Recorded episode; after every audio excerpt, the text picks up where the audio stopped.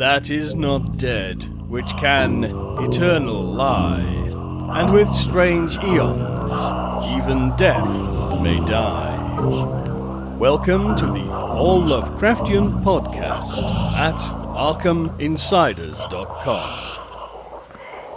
Hallo, ich bin Mirko. Hi, und ich bin Axel. Wir sind die Arkham Insiders. Auf ArkhamInsiders.com. Ja, ob Zufall oder nicht, wir sprechen heute über die Erzählung From Beyond, in der, wie es nach der Seite äh, Lovecraft Science gehen soll, eine der ersten Erwähnungen des verrückten Wissenschaftlers, des Mad Scientists des 20. Jahrhunderts vorkommt. Allerdings nicht der erste schräge Wissenschaftler bei Lovecraft, wenn wir an Beyond the Wall of Sleep denken und absolut nicht der letzte, der auf der auf die schiefe Bahn geratene Akademiker, wenn wir uns äh, Herbert West und Walter Gilman vornehmen und so weiter. Man kann sich fragen, in diesen Tagen gerade, ist das eigentlich SF oder hat die SF uns eingeholt?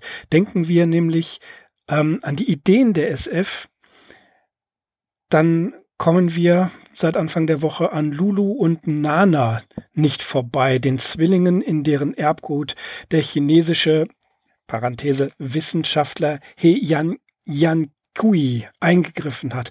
Und selbst wenn es ein, ein Fake ist, also Fake News, so können wir an den zahlreichen Reaktionen auf diese Neuigkeit schon eine ganze Menge erkennen. Wer weiß, vielleicht ist He Yang Q für viele der leibhaftige Teufel, aber in Jahrzehnten vielleicht auch ein Heilsbringer. Wer weiß das schon. Axel, aber wir haben einen anderen verrückten Wissenschaftler. Worum geht's?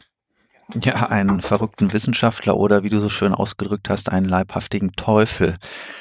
Wir haben es heute mit einem gewissen Crawford Tillinghast zu tun und das ist eben dieser Typ des genialen, aber verrückten Wissenschaftlers. In seinem Mansardenlabor hat Tillinghast eine Maschine entwickelt, mit deren Hilfe er die Barrieren der gewöhnlichen fünf menschlichen Sinne niederreißen will. Und nach seiner Überzeugung existieren neben den äh, von uns, neben der von uns wahrgenommenen Welt weitere Welten aus Materie, Energie und Leben. Die neue Maschine nun erzeugt Wellen, die auf unsere unbekannten Sinnesorgane einwirken und somit unser Bewusstsein erweitern sollen. So berichtet es jedenfalls der namenlose Erzähler hier in unserer Geschichte, falls ich das noch nicht erwähnt habe. Wir reden heute über die Story From Beyond.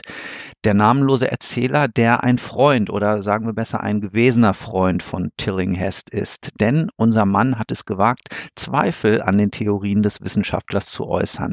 Und Tillinghast, dieser geniale, aber fanatische Tüftler, hat diese Zweifel als starke Kränkung aufgenommen und sich daraufhin zurückgezogen, um sich voll und ganz seiner bahnbrechenden Erfindung eben dieser Maschine widmen zu können. Dieser Vorgang ist nicht spurlos an ihm vorbeigegangen, denn der einst wohlgenährte Mann ist auf einmal abgemagert, ist faltig geworden, die Augen liegen jetzt tief in den Höhlen und insgesamt zeigt er eine verlotterte Erscheinung. In dieser Aufmachung empfängt er jetzt auch unseren Erzähler in seiner Mansarde, um mit ihm das Experiment an der Maschine zu wagen. Gesagt, getan. Man platziert sich neben dem Apparat, der jetzt daraufhin auch beginnt, seine Wellen auszustrahlen. Und es stellt sich ein Leuchten von einer unbekannten Farbe oder sogar Farbmischung ein. Und das ist nichts anderes als Ultraviolett, eine Strahlung, die eigentlich unsichtbar ist für den Menschen.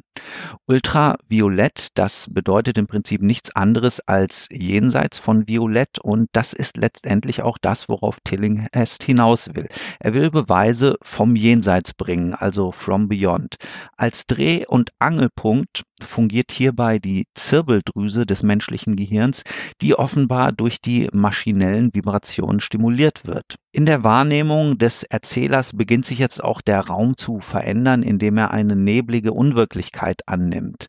Und er glaubt sich sogar in einem gewaltigen Tempel längst toter Götter zu sein.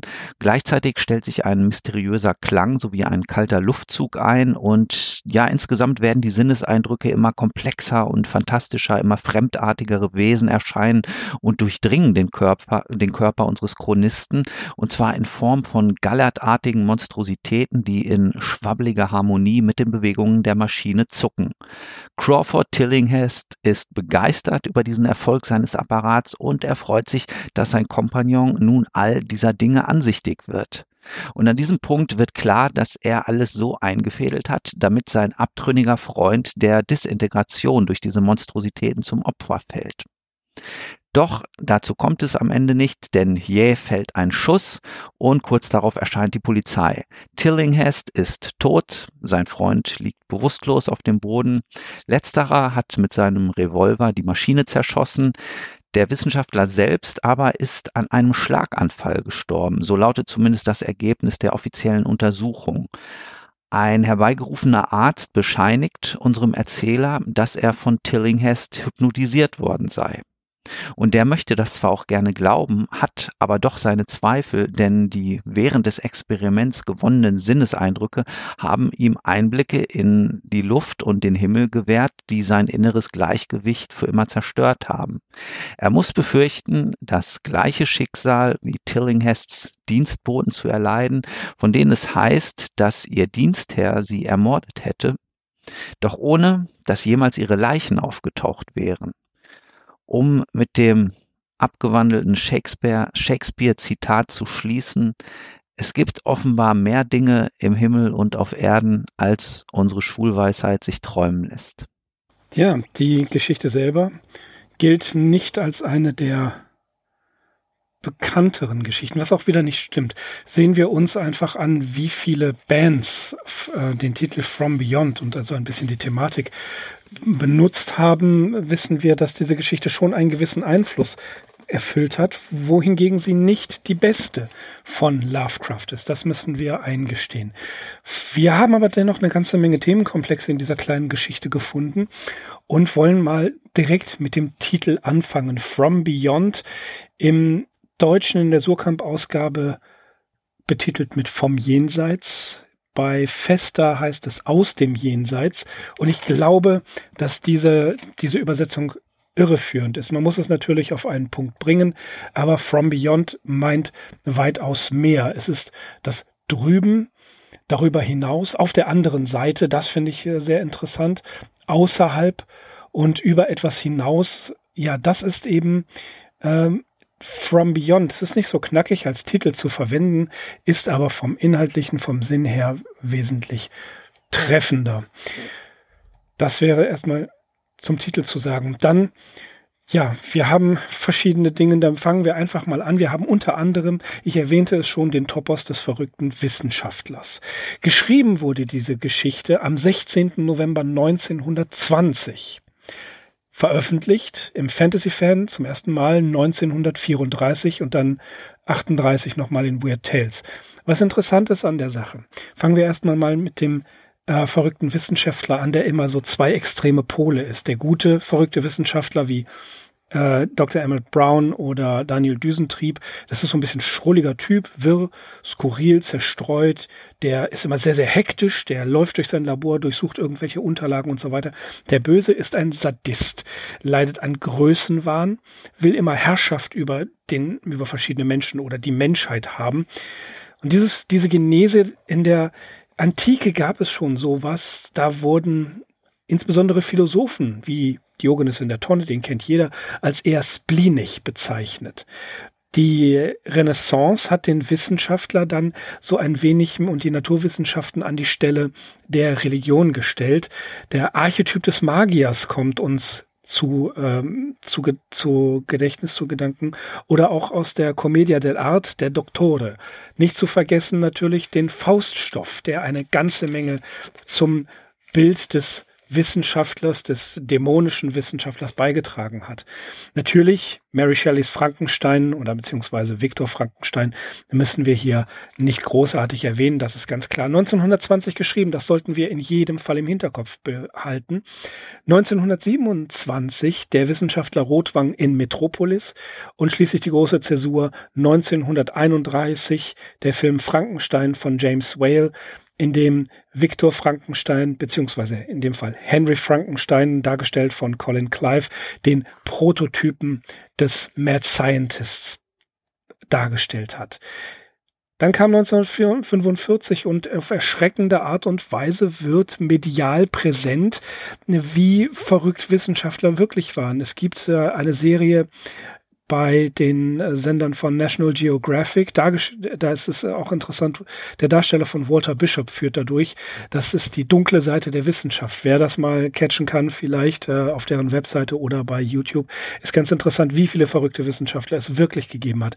Ein, ein ganz bekannter natürlich Dr. Mengele und auch um die Atombombe herum und die Wissenschaftler, die dieses, die diese Höllenmaschine entwickelt haben und es nachher größtenteils bereut haben. Nun, das sind auch, sagen wir mal, Typen, die in die weitere Genese der Darstellung des verrückten Wissenschaftlers äh, mit hineinspielen. Als visuelle Vorlage kann man immer wieder Albert Einstein zeigen mit den wirren Haaren der äh, nachlässigen Kleidung. Der ähm, ich glaube, ein Psychologe ist es oder ein Mediziner, Dr. Thorsten Junge von der Uni Hamburg, der hat das Ganze mal untersucht und er führt diese, äh, diesen Hang zum verrückten Wissenschaftler auch so ein bisschen auf die diffuse Angst vor dem, was in Chemie- und Biologielaboren so passieren mag, zurück. Die Fachrichtung des Mad Scientist, sagt er, ist immer abhängig vom Stand der Technik. Wie schon erwähnt, äh, Dr. Rothwang, der äh, mit Elektrizität etwas macht, 50er und 60er Jahre vor allen Dingen Dr. Seltsam in Kubricks Film, in den 1970er Jahren fehlgeleitete Akademiker Dr. No und Blofeld und heute, wie wir es in der Einleitung schon gesagt haben, fällt das Ganze auch den Gen, der Genforschung, den Genwissenschaftlern zu.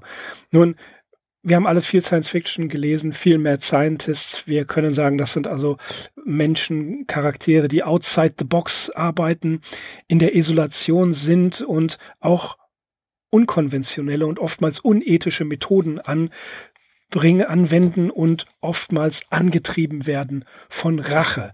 Das Interessante ist, dass wirklich gesagt wird, dass Lovecrafts Tillinghast einer der Prototypen der literarischen Mad Scientists ist. Ich ähm, bin mir nicht sicher, aber was das angeht, glaube ich, liegt ähm, Lovecraft Science nicht ganz falsch. Was meinst du? Mir fällt dazu die Äußerung von St. Joshi ein, der gerade hier bei dieser Geschichte bekrittelt, dass das ein relativ unoriginelles Motiv ist des Mad Scientists. Aber wie wir jetzt anhand deiner Ausführungen gehört haben, befindet sich Lovecraft da durchaus in einer ehrenwerten Tradition. Er hatte seine Vorgänger und er hat seine Nachfolger. Und ich habe mir auch überlegt, angesichts des Stoffes, um den es dann hier inhaltlich geht in der Geschichte, warum soll man das nicht durch so einen äh, Wissenschaftstypen äh, darstellen? Also das ist eigentlich relativ naheliegend. Nun gut, es handelt sich natürlich um eine Kurzgeschichte. Eine Kurzgeschichte ist selten dazu angelegt, so eine, eine Figur in ihrer vollen Komplexität darstellen zu können nach meinem Dafürhalten erfüllt diese Figur des Crawford Tillinghast hier ihre Funktion voll und ganz und ich habe an der weiter nichts auszusetzen.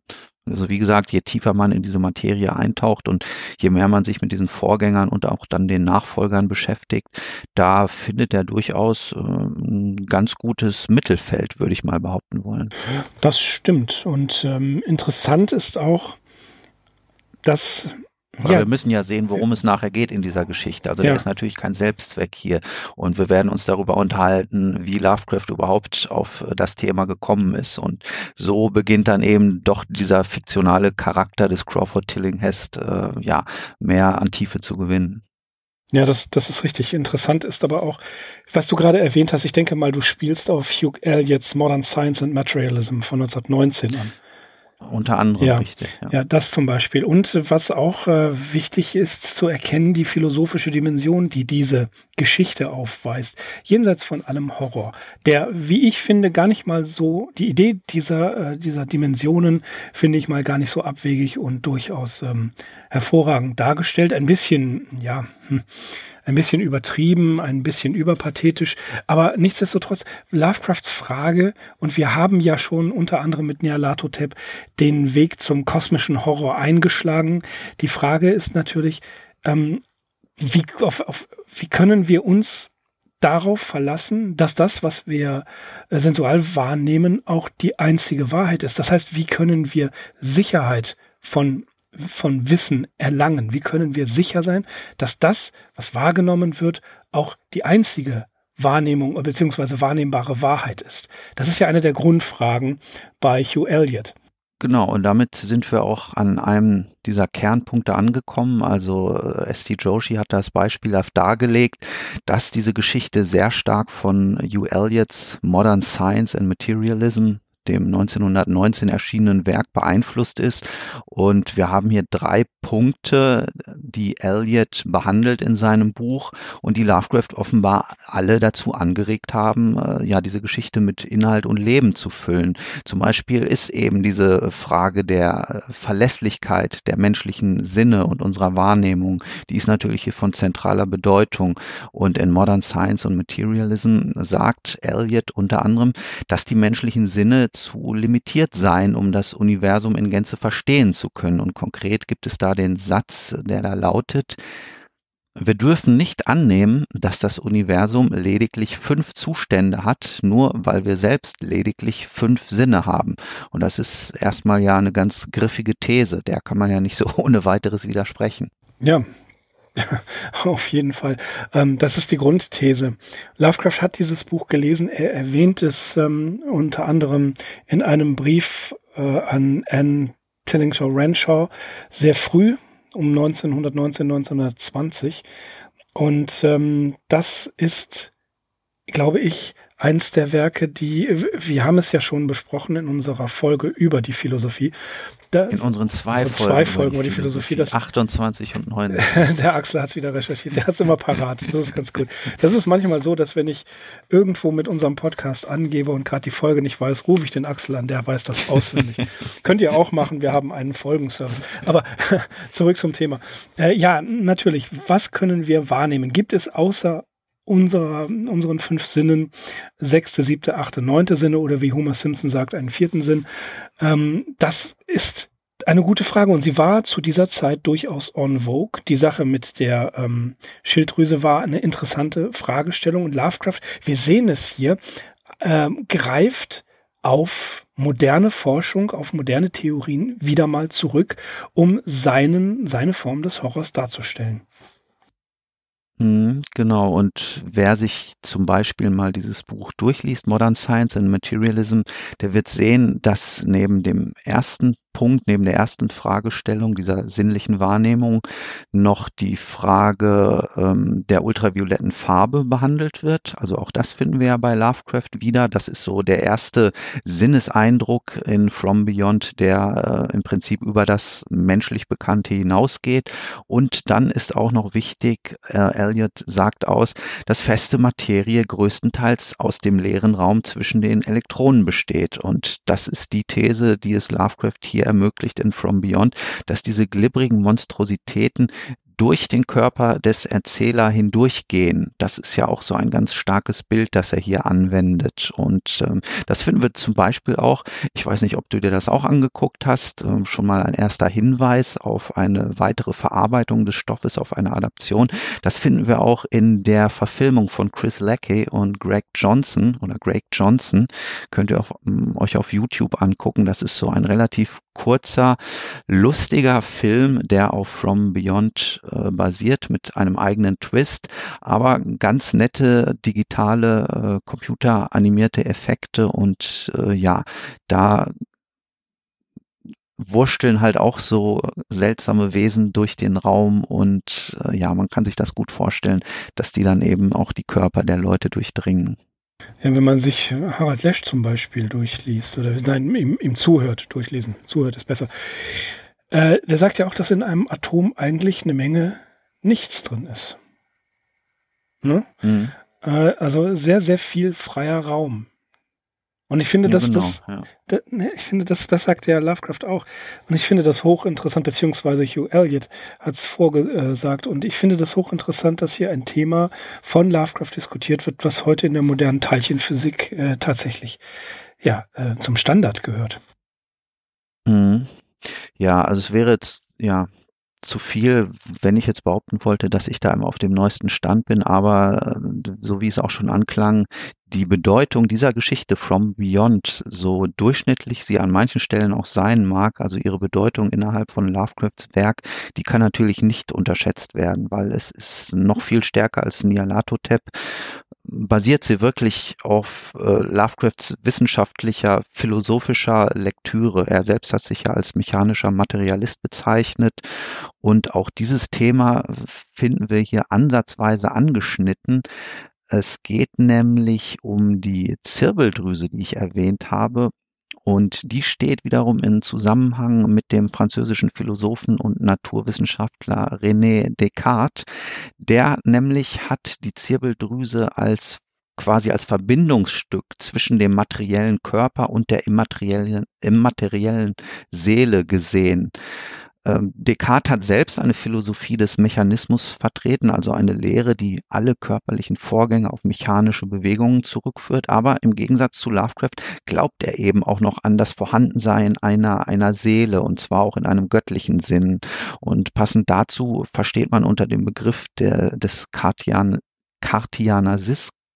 Cartesianismus oder dem äh, kartesianischen Dualismus auch die äh, sogenannte Lehre vom Leib-Seele-Dualismus oder vom Körper-Geist-Dualismus.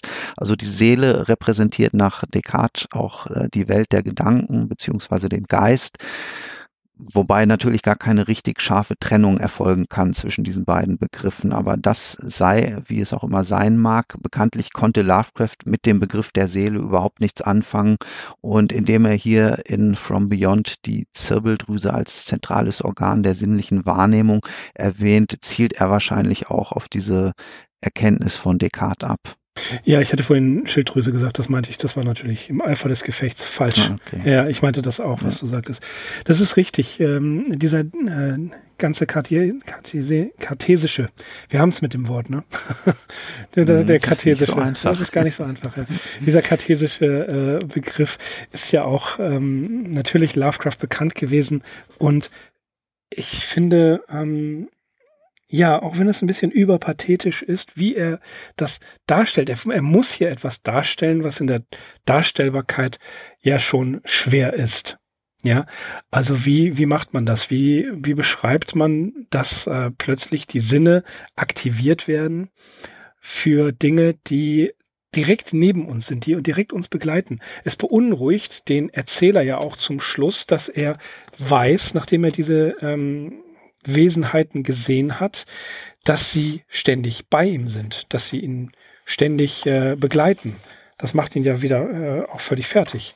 Das ist wieder einer der, der Erzähler, der erschrockenen Erzähler, der unsicheren Erzähler, die, die äh, viel gesehen haben, viele Spekulationen ähm, mitgemacht haben und dann sagen müssen, wie zum Beispiel hier, ich fühle mich niemals allein oder behaglich und ein grässliches Gefühl des Verfolgtsein drängt sich mir zuweilen frostig auf, wenn ich erschöpft bin. Also er hat Erkenntnis. Er hat Erkenntnis von dieser Welt, die ja jenseitig außer der Welt, die wir wahrnehmen ist und nur durch diese besondere Apparatur wahrgenommen werden kann. Er hat Kenntnis davon, aber es hat keinen Zweck, jemanden anders davon zu erzählen, außer in dem Bericht, den er vermutlich niederschreibt und der die Erzählung ist, über die wir uns unterhalten. Äh, er, er kann sich nicht mitteilen und er sagt, wenn ich das täte, dann würden mich alle für verrückt halten. Und wir wissen, jemand schreibt einen Bericht über eine Sache, die er persönlich gesehen hat, die er nicht einschätzen kann, die er nur versuchen kann zu beschreiben. Und ihm wird niemand glauben und anschließend springt er aus dem Fenster, wie bei Dagon. Ja, und wir haben auch hier bei dieser Geschichte das, was Lovecraft ja bei seinen früheren Stories immer wieder versucht hat, so einen leichten Aha-Effekt am Ende hinzuzaubern, beziehungsweise dann da noch mit einer Erkenntnis aufzuwarten. Und das sind eben diese Dienstboten, die ich in der Zusammenfassung erwähnt ja. habe, die nämlich umgebracht worden sind, angeblich von äh, dem Tillinghast, aber man hat ihre Leichen nicht gefunden. Und der Tillinghast spricht, wenn ihr die Geschichte euch durchlest, dann wird das auch nochmal verständlicher. Der spricht da vorher schon und es ist klar, dass er er sie eben auch ähm, der Disintegration durch die Monstrositäten ähm, zur Verfügung gestellt hat. Und sie sind irgendwo auch äh, from beyond. Also sie sind halt jetzt irgendwo im Jenseits. Es gibt äh, auch was Interessantes hier. Ganz oft passiert es, dass bei, bei Lovecrafts Geschichten, das hatten wir jetzt schon einige Male am Schluss der Blitz einschlägt und dieses äh, Lightning Cleansing quasi stattfindet. Und hier ist ein ähnliches Motiv, denn äh, der Erzähler, der übrigens keinen Namen hat, äh, schießt mit seinem Revolver, den er aus Sicherheitsgründen immer dabei hat, nicht auf die Wesenheit und auch nicht auf, auf seinen Freund Tillinghast. Nein, er schießt auf die Maschine und der Blitz der Waffe zerstört dieses, man kann schon sagen, Portal. Mhm. Ja. Also da ist auch eine gewisse Reinigung. Auch interessant fällt mir gerade ein, sind die, äh, ja, ist eine, eine sehr beliebte, sehr bekannte, äh, ich glaube auf Netflix läuft sie, Stranger Things, wo man auch ganz deutlich, selbst ohne von Beyond wirklich zu kennen, viele, viele Einflüsse von Lovecraft auf die Serie hier äh, sehen kann. Ja, also ähm, diese Idee eines, eines einer Dimension, die direkt neben uns ist, die wir nur nicht wahrnehmen können, finde ich nach wie vor hochinteressant, eine ganz großartige Idee. Interessant ist ja auch, das hattest du erwähnt, dass die We es ist nicht, nicht es ist keine Einbahnstraße, sondern und das ist ja der Clou an der Sache, die Wesenheiten können zu uns kommen. Das heißt, er die, die Maschine öffnet den den Weg zwischen den Dimensionen und lockt und Geräusche locken diese Wesenheiten auch noch an und die sind auch noch brandgefährlich.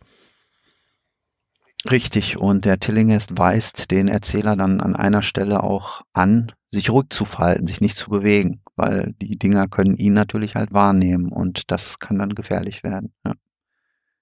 Eine andere Sache, deswegen hatte ich ähm, vorhin darauf, äh, darauf hingewiesen, dass wir nicht vergessen dürfen, dass diese Geschichte 1920 geschrieben worden ist.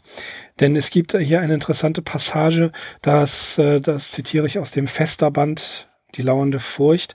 Da heißt es, wir werden Zeit, Raum und Dimensionen überspringen und ohne körperliche Fortbewegung auf den Grund der Schöpfung blicken. Also wir werden auf den Grund der Schöpfung blicken. Das hat ja schon so etwas, äh, ja, äh, fast schon ähm, religiöses. Es gibt eine fast Parallele dazu in dem erwähnten Frankenstein-Film von 1931. Da sagt äh, Henry Frankenstein, ähm, im Namen Gottes, jetzt weiß ich, wie es ist, Gott zu sein. Ja. Und äh, das finde ich sehr bemerkenswert. Genauso wie das Bild von Tillinghast. Das äh, auch muss ich zitieren, weil das, das passt so auf jedes Klischeebild des verrückten Wissenschaftlers, was wir in den nachfolgenden Sachen immer haben. Er schreibt, es ist kein angenehmer Anblick, wenn ein stämmiger Mann plötzlich abgemagert, und es ist noch schlimmer, wenn die schlaffe Haut gelblich oder grau wird, die Augen eingesunken und umrändert sind und unheimlich leuchten, die Stirn sich mit Adern und Furchen überzieht und die Hände zittern. Kommen noch abstoßende Ungepflegtheit dazu, sehr unordentliche Kleidung, buschiges, dunkles Haar, das an den Wurzeln weiß ist und ein ungezähmter weißer Bartwuchs auf der einst glatt rasierten, auf dem einst glatt rasierten Gesicht, so ist die Wirkung insgesamt recht erschütternd. So stellt man sich den verrückten Wissenschaftler vor.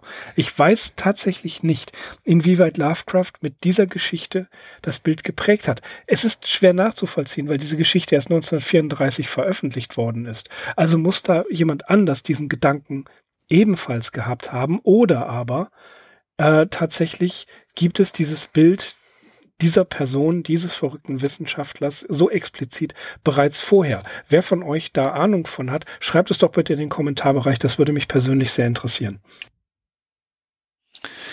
Ja, das ist eine gewagte These. Da kann ich weiter auch nichts zu sagen. Also es wäre natürlich spektakulär, wenn der Lovecraft wirklich der Schöpfer dieses klassischen Bild des verrückten Wissenschaftlers ja, wäre.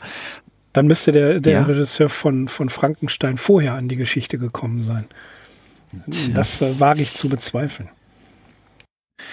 Ähm, was eigentlich noch interessant ist an dem Tillinghast, ihm wird eigentlich auch versagt, dass er sich zum Wissenschaftler eignet, beziehungsweise es heißt hier, ähm, es ist ein Fehler gewesen, dass Crawford Tillinghast überhaupt jemals Wissenschaft und Philosophie äh, studiert hat, denn diese Dinge sollten dem kühlen und unpersönlichen Forscher überlassen werden. Also ich habe ja auch schon, oder wir haben jetzt uns darüber unterhalten, dass das eben ein äh, fanatischer und nachher auch ein verrückter Mensch Mensch ist. Und ja, er hat einfach wahrscheinlich offen, offenbar einen so emotional äh, aufgewühlten Zustand. Also ihm fehlt so ein bisschen äh, die neutrale Haltung und die Kontenance, die es eigentlich braucht, wenn man sich ja mit solchen durchaus grenzwertigen Dingen beschäftigt. Das ist natürlich wieder, wie wir es auch mehrfach bei Lovecraft hatten und wie wir es immer mal wieder haben werden, die äh, Gefährlichkeit, die auch von einem zu viel an Erkenntnis ausgehen kann. Ja, natürlich. Das ist äh, wieder die totale Zerrüttung. Auch interessant ist, dass als der Erzähler von Tillinghast durch das Haus geführt wird, er schreibt, dass äh, dem Grauen das hier in allen Schatten zu, zu lauern scheint. Worte und Ansichten, die zehn Wochen zuvor geäußert worden waren, schienen in der Finsternis jenseits des kleinen Kreises aus Kerzenlicht Gestalt angenommen zu haben. Das finde ich auch interessant. Er weiß überhaupt noch gar nicht, worum es geht, wird von Tillinghast durchs Haus geführt und hat so ein, ein dumpfes Gefühl davon, dass da etwas in den Schatten haust. Und da musste ich an Frank Belknap's Long, Frank Belknap Longs Geschichte The Hounds of Tinderloss denken die aus diesen, äh, aus diesen Winkeln herauskommen und einen angreifen. Finde ich auch eine faszinierende Geschichte. 46 erschienen, mh, mit Sicherheit ein bisschen beeinflusst von Absolut, dieser Geschichte. Ja, ne? Das denke ich auch. Ja. Mhm. Ja, ja das, das äh, ist offenkundig. Ähm, natürlich, Walter Gilman wird sich mit ähnlichen Problemen rumschlagen müssen in Träume im Hexenhaus. Eric Zahn oder Erich Zahn, die Musik des Erich Zahn, hat ein ähnliches Thema. Auch hier sehen wir wieder, wie in eigentlich allen Lovecraft-Geschichten, einen weiteren äh, ja einen weiter, eine, eine weitere Aussicht auf das, was kommen wird.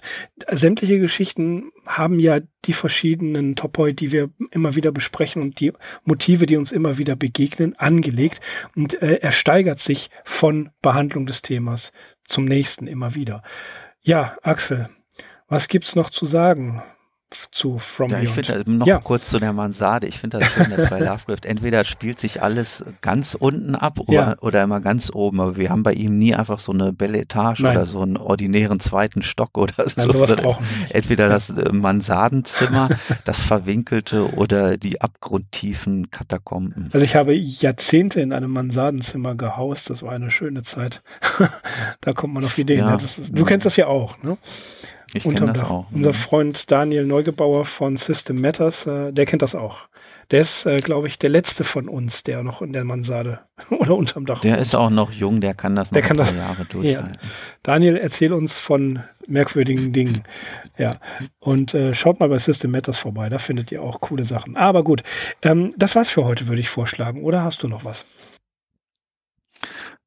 Nochmal ganz kurz zur Zirbeldrüse. Da bringe ich einfach ein Zitat, weil ich natürlich auch kein Mediziner bin und wir auch keinen medizinischen Podcast haben. Also das ist auch so ein äh, Gebiet, das man noch viel weiter hätte behandeln können. Einfach ein äh, kurzes Zitat von einem gewissen Dr. Med Nonnenmacher, das ich auf der Webseite medlexi.de gefunden habe. Da wird eine ganz kurze Beschreibung gegeben. Die Zirbeldrüse ist eine kleine endokrine Drüse im Gehirn, die hauptsächlich letztlich den Schlaf-Wachrhythmus des Körpers über das Hormon Melatonin und Serotonin im Wechsel steuert. Der Zirbeldrüse kommt dabei eine enorme Bedeutung zu, weil sie nicht nur viele Körperfunktionen tageszeitabhängig steuert, sondern das hormonelle Wechselspiel hat auch enorme Auswirkungen auf die Psyche. Ja, und das ist natürlich äh, dieser letzte Punkt, der für uns im Zusammenhang mit From Beyond von Interesse ist. Die Zirbeldrüse hat auch eine eigene äh, ja, Geschichte schon aufzuweisen, von der Antike bis eben über das äh, Zeitalter von äh, dem äh, Descartes und dann auch bis in die Neuzeit. Also ich habe, wenn ihr mal Zirbeldrüse bei Google eingebt, dann stoßt ihr ganz schnell auch auf irgendwelche grenzwissenschaftlichen Seiten, beziehungsweise Seiten, wo die Zirbeldrüse noch ähm, so als das dritte Auge angesehen wird, ähm, dem halt ja Einblicke in uns sonst verborgene Sphären möglich sind. Also wie gesagt, es ist im Prinzip ein Fass ohne Boden. Lovecraft spricht das nur ganz kurz an, aber es ist doch auch hier, ähm, die Zirbeldrüse ist von elementarer Bedeutung für diese Geschichte Ansonsten bin ich aber bei dir, Mirko. Ich denke, damit haben wir die Story äh, von mehreren Seiten aus beleuchtet. Vielleicht noch zu Crawford Tillinghast. Das ist wieder so ein kleiner Insider-Witz, beziehungsweise Witz will ich gar nicht sagen, weil es ist nämlich ein Hinweis darauf, wo die Geschichte spielt. Ähm, Crawford und Tillinghast, das sind eigentlich zwei Namen ehrenwerter Familien in Providence und damit haben wir den Schauplatz dieser Geschichte auch. Und äh, wir werden beide Namen nachher auch wieder in ähm, dem Dexter Ward äh, wiederfinden. Also From Beyond ist so oder so gesehen ein Beispiel ähm, für Lovecrafts Integrität, also in den, äh, wie konsequent er, äh, wie, wie konsequent er Namen, Themen, Motive und so weiter immer wieder weiterverwendet hat. So ist es. Und natürlich die Geschichte lesen könnt ihr beim Fester Verlag in verschiedenen Ausgaben. Ich habe sie aus der Sammlung Die lauernde Furcht und ratet mal, wer sie wieder brillant vorgelesen hat. Axel, wer war das wohl? ja. Wahrscheinlich Joe Lees, Joe. aber ich, wir ja. können ja, wir können auch nochmal auf Gregor Schweitzer verweisen, ja, okay. der auch einen anderen erfolgreichen YouTube Lovecraft Channel hat. Äh, leicht andere Tonlage. Der eine mag vielleicht den lieber, der andere jenen. Beide machen das sehr gut, wie ich finde. Und ja, das wäre dann auch meine Empfehlung. Hört euch einfach beide an. So sieht's aus. Gut, das war's für heute. Äh, wir bedanken uns fürs Zuhören und verbleiben wie immer mit den besten Grüßen. Ich bin Mirko. Ich bin Axel. Wir sind die Arkham Insiders. Auf arkhaminsiders.com. Bis bald. That is not dead, which can eternal lie, and with strange eons, even death may die. Welcome to the All Lovecraftian Podcast at ArkhamInsiders.com.